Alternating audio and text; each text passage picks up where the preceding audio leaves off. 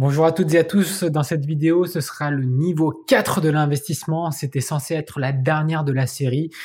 Au cas où vous aurez loupé, je mettrai la playlist dans la description et puis euh, en haut ici ou bien là, je sais plus trop quel côté c'est. Bref, le niveau 4 de l'investissement, c'est quoi? C'est choisir ses propres actions, choisir aussi les startups dans lesquelles on va investir et enfin euh, tout ce qui est option avec effet de levier que je vais euh, aborder aussi dans cette euh, vidéo-là. Alors, bienvenue encore une fois sur cette vidéo.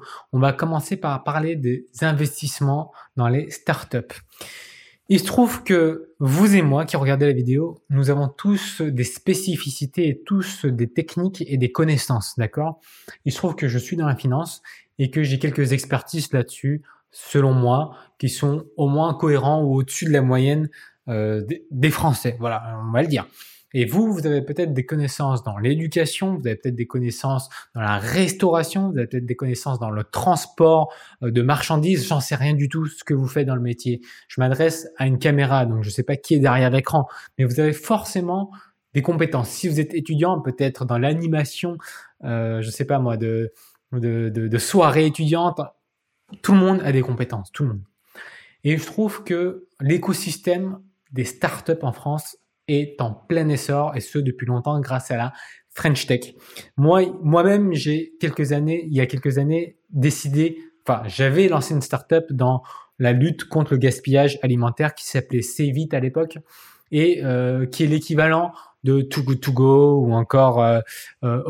Je sais pas si c'est encore, euh, ça existe encore cette startup, mais voilà, ça j'avais fait ça, mais il y a peut-être déjà 10 ans, j'étais un peu early to market comme on le dit, et donc elle n'a pas donné suite cette application. Mais il y a plein de choses pour lesquelles vous êtes compétent et pour lesquelles vous savez que dans votre domaine la startup résout un problème. Plus le problème est fort, plus le problème est lourd, plus le problème est douloureux, plus cette startup a de chances d'exploser.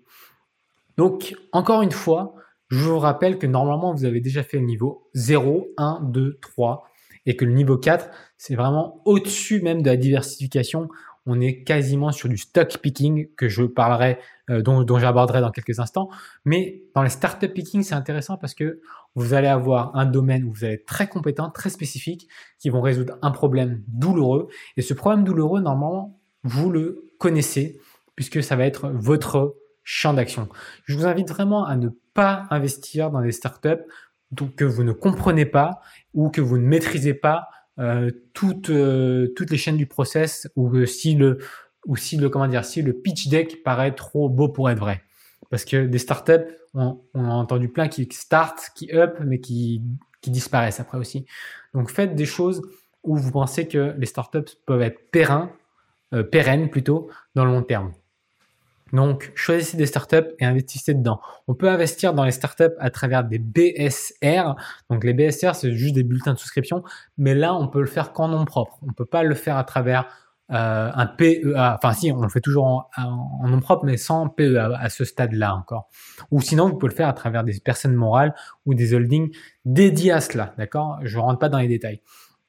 Sinon, vous pouvez directement acquérir des titres de société quand ce sont pas des BSR mais autres.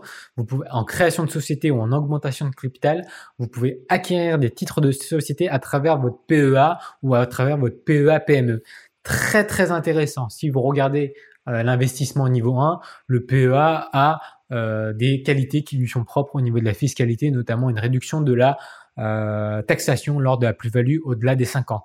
Donc, je vous recommande vraiment d'explorer ce que ce que c'est que les PEA et comment comment acquérir ce qu'on appelle des titres non cotés non cotés en bourse comme euh, le CAC 40 par exemple comme LVMH, Bouygues Télécom ou encore Orange.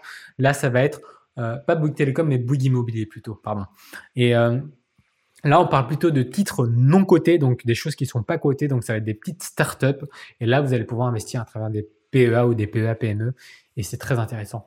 Donc pourquoi je vous parle de startup? Parce que c'est quelque chose qui est sous-évalué. Vous pouvez aller chercher des informations en ligne euh, dans les domaines de compétences que vous connaissez. Encore une fois, très important d'investir dans ce que vous connaissez et pas de faire n'importe quoi avec votre argent parce que quand vous regroupez vos œufs dans un même panier, le risque est d'autant plus accru. Donc si vous mettez tout votre argent dans une startup et que la startup ne décolle pas, ça peut vous coûter assez cher. Donc voilà ma vision par rapport aux startups. Et maintenant, je transgresse l'idée de la startup et on va aller sur le stock picking. Donc là, on va être sur du titre coté. Alors, je vais tout de suite faire mon disclaimer. Je suis pas un c'est un conseil en investissement financier que je suis en train de faire puisque je ne vous connais pas euh, derrière l'écran et je ne sais pas qui regarde cette vidéo là. Par contre, ce qui est sûr, c'est qu'aujourd'hui, quand vous avez un portefeuille d'actions que vous avez choisi et que vous avez bien choisi ce portefeuille là, régulièrement, vous allez pouvoir battre des performances de marché. Les performances de marché font entre 7 à, à 12, 15 points chaque année. Et vous, en choisissant les bons stocks, vous allez pouvoir faire peut-être du 15, 16, 17% en fonction des stocks que vous aurez choisis. Ça arrive régulièrement sur le marché et on voit très régulièrement des stock pickers qui battent en gestion active le marché. Par contre, il est très difficile, et ça je le dis bien, il est très difficile de battre euh, le marché sur du très long terme. Donc, il y a plusieurs principes et plusieurs écoles qui rentrent en jeu là-dessus. Il y a tout ce qui s'appelle value stock, donc euh, type euh, Warren Buffett, Charlie Munger et euh, Ray Diallo, des choses comme ça. Donc les value stocks, c'est des stocks qui ont beaucoup de valeur, c'est-à-dire que on va dire entre le prix du stock euh, sur le marché comme le 440 ou encore le Nasdaq ou encore le SP500, cette action-là n'est pas aussi chère qu'elle devrait parce qu'elle délivre beaucoup au niveau des résultats ou des dividendes. Warren Buffett investit par exemple dans Coca-Cola, dans Chevron, des choses comme ça, et euh, reçoit des dividendes. Et euh, dans son fonds Berkshire Hathaway, je crois, qui a été publié parce que maintenant on est obligé de publier dans, dans quoi on investit. Il a investi aussi beaucoup dans Apple, des choses comme ça, par exemple. Donc choisissez vous-même euh, les actions que si vous connaissez bien les actions elles-mêmes. Premièrement, et deuxièmement, il faut aussi savoir lire un rapport d'entreprise. C'est-à-dire que l'entreprise qui est cotée au Nasdaq ou en bourse, généralement, euh, publie des rapports trimestriels. Certains vont même à publier pour toute transparence des rapports mensuels, mais très peu. Euh, des rapports trimestriels, semestriels ou encore annuels. Et vous allez pouvoir décortiquer la performance de l'entreprise, si elle a fait beaucoup de revenus, si elle a fait beaucoup d'investissements, si elle arrive à avoir euh, beaucoup de, nouveaux euh, clients, des choses comme ça. Et euh, il y a vraiment plusieurs critères à prendre en compte. D'abord, il faut voir quel est son revenu par rapport à ses dépenses. Bon, bah ça c'est assez logique. Hein. Si vous dépensez beaucoup plus que ce que vous gagnez, regardez bien s'il n'y a pas un plan d'arrière ou une stratégie peut-être de recherche et développement très important qui fera que cette entreprise sera novateur dans tellement de domaines qu'elle va rattraper ce retard-là d'investissement. Ça peut être le cas. Regardez le revenu par rapport aux dépenses.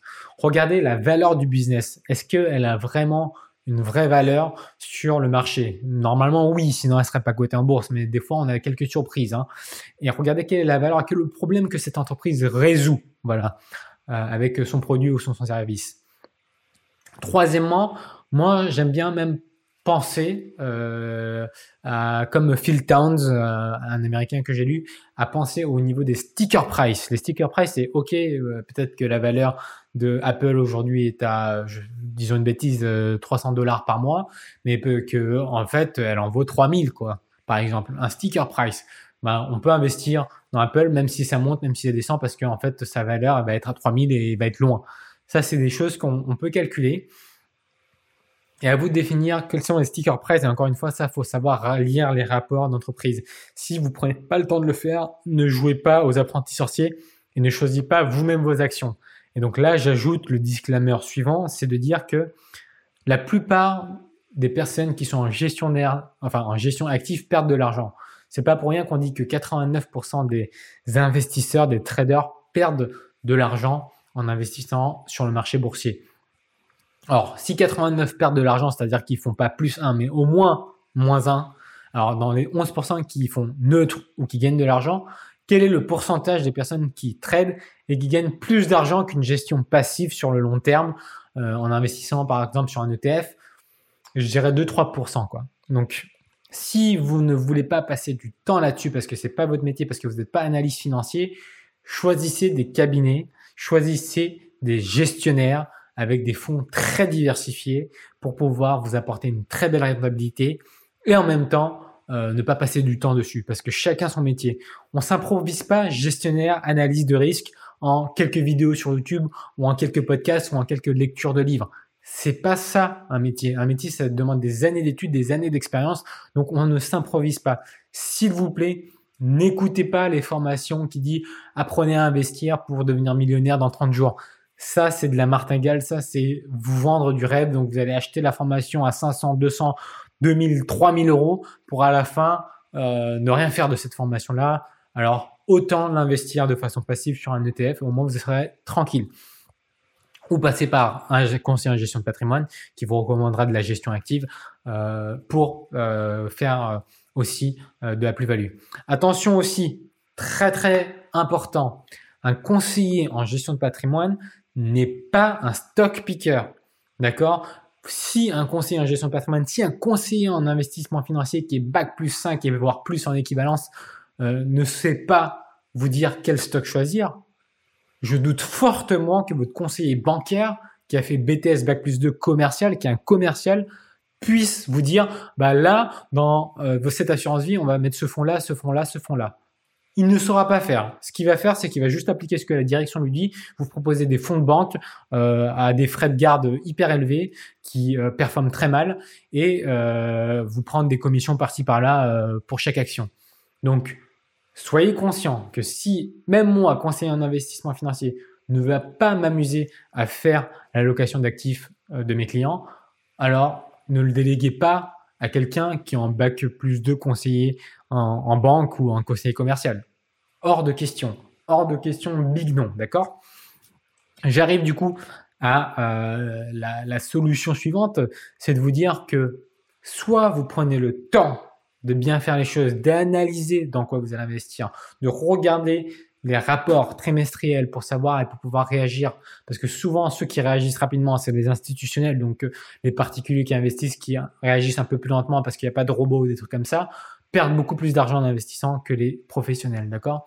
Aujourd'hui, il faut arrêter de croire que l'analyse fondamentale des graphiques est encore pertinent il y a plein de robots, il y a plein de robots en intelligence artificielle qui font ça mieux que nous. Ils font peut-être 100 000 exécutions euh, de, de, positions en des nanosecondes, en des millièmes de seconde.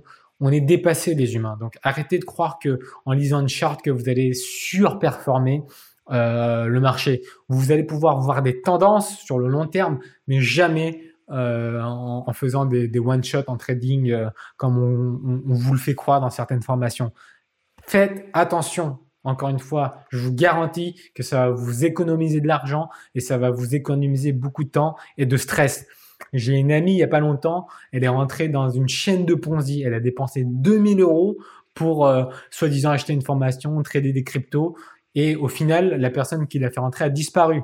Il y a plein de choses qui arrivent encore sur Internet. Rappelez-vous dans, ma vidéo message au CGP, le plus gros fléau, c'est pas les conseillers bancaires commerciaux, ce n'est pas euh, les CGP qui viennent d'arriver sur le marché. Le plus grand fléau, ce sont les arnaques. Et moi, je vais les dénoncer. Arrêtez que si vous êtes sûr que la personne est recensée chez l'AMF, que si des fonds sont recensés chez l'AMF, et arrêtez de vous prendre euh, pour des experts. C'est dur à entendre. C'est très dur à entendre. Moi-même, je suis passé par là. Hein. Moi-même, j'ai investi et perdu plein d'argent. Euh, il fut un temps pour apprendre de l'expérience et je me suis résigné à me dire, bon, bah, en fait, à chacun son métier, à, à chacun son expertise. Si je suis conseiller en investissement financier et que je vous le dis ça, croyez-moi que si vous n'avez pas de connaissances financières, il ne faut pas investir par vous-même parce que c'est plutôt dangereux si vous ne mettez pas de temps en amont à étudier vos projets. Point euh, final. Donc si je vous dis ça, bien sûr, euh, je prohibe grandement euh, les apprentis sorciers à utiliser tout ce qui est effet de levier, c'est-à-dire acheter avec un effet de levier des positions, c'est-à-dire j'achète une position et je fais un effet de levier de x10 par exemple, parce que vous pouvez perdre plus que ce que vous avez investi. Attention, attention, big no aussi, big red. Donc voilà pour l'épisode de cette semaine. Donc investissez en startup, investissez en action. Euh, de bourse, oui, mais pas n'importe comment. Faites très attention aux arnaques, il y en a plein qui pullulent. Faites très, en, attention à la formation qui vous dit, qui vous promet des millions, qui vous promet des rendements à plus de 100% par jour. Arrêtez de vous faire avoir. Arrêtez de vous faire pigeonner parce que j'en ai marre. J'ai une amie qui encore s'est fait pigeonner il y a pas longtemps. Donc, s'il vous plaît, faites grandement attention à votre argent parce qu'il y a plein de propositions alléchantes. Plus elle est alléchante et plus elle est trop alléchante, plus méfiez-vous méfiez de la personne qui l'a faite. Recherchez qui vous propose cette formation. Recherchez si elle est euh, habilitée à conseiller en, investissement déjà, si elle a des euh, certifications, s'il est certifié au niveau de l'AMF, s'il est enregistré à une association d'AMF, etc., etc. Cherchez dans les annuaires professionnels. Si cette personne n'y est pas, c'est qu'elle n'est pas habilitée pour vous conseiller à investir. Très important. Donc cette vidéo, elle était là pour vous mettre un disclaimer. Et euh, donc ça, c'était l'investissement niveau 4. C'est vraiment choisir ses propres actions. Donc c'est presque devenir un analyste financier, vous voyez. Donc je me répète, mais se répéter, ça permet de rentrer l'information dans le crâne aussi. C'est très important. Donc euh, j'ai envie de le faire.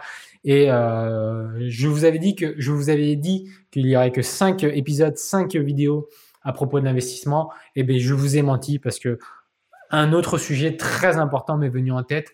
Et ça va être la vidéo bonus, c'est le niveau 5. Donc on a fait niveau 0, 1, 2, 3, 4.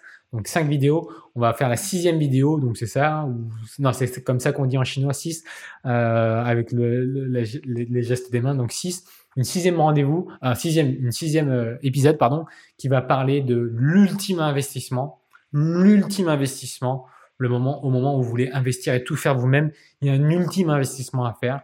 Et j'en parle la semaine prochaine, vendredi à midi, sur ma chaîne Dali Consulting, enfin Cercle Dali, pardon. Et euh, je vous laisse sur ce euh, recommander cette vidéo-là, euh, partager cette vidéo-là, c'est très important aussi pour prévenir vos proches qu'il y a beaucoup de, de, bêtises sur Internet et qu'il ne faut pas se faire avoir. Et enfin, abonnez-vous à, ma newsletter, à ma lettre hebdomadaire. Il n'y a pas de spam, il y a vraiment beaucoup d'informations à porter. Allez voir sur le Cercle Dali, qui est une communauté de CGP de CIF euh, en devenir puisqu'elle n'est pas encore officiellement lancée et vous serez les alpha testeurs entre guillemets. Donc euh, je vous dis à très bientôt sur euh, la chaîne Cercle d'Ali et je laisse du coup Alexis intervenir pour le message de fin comme d'habitude. Allez, à bientôt.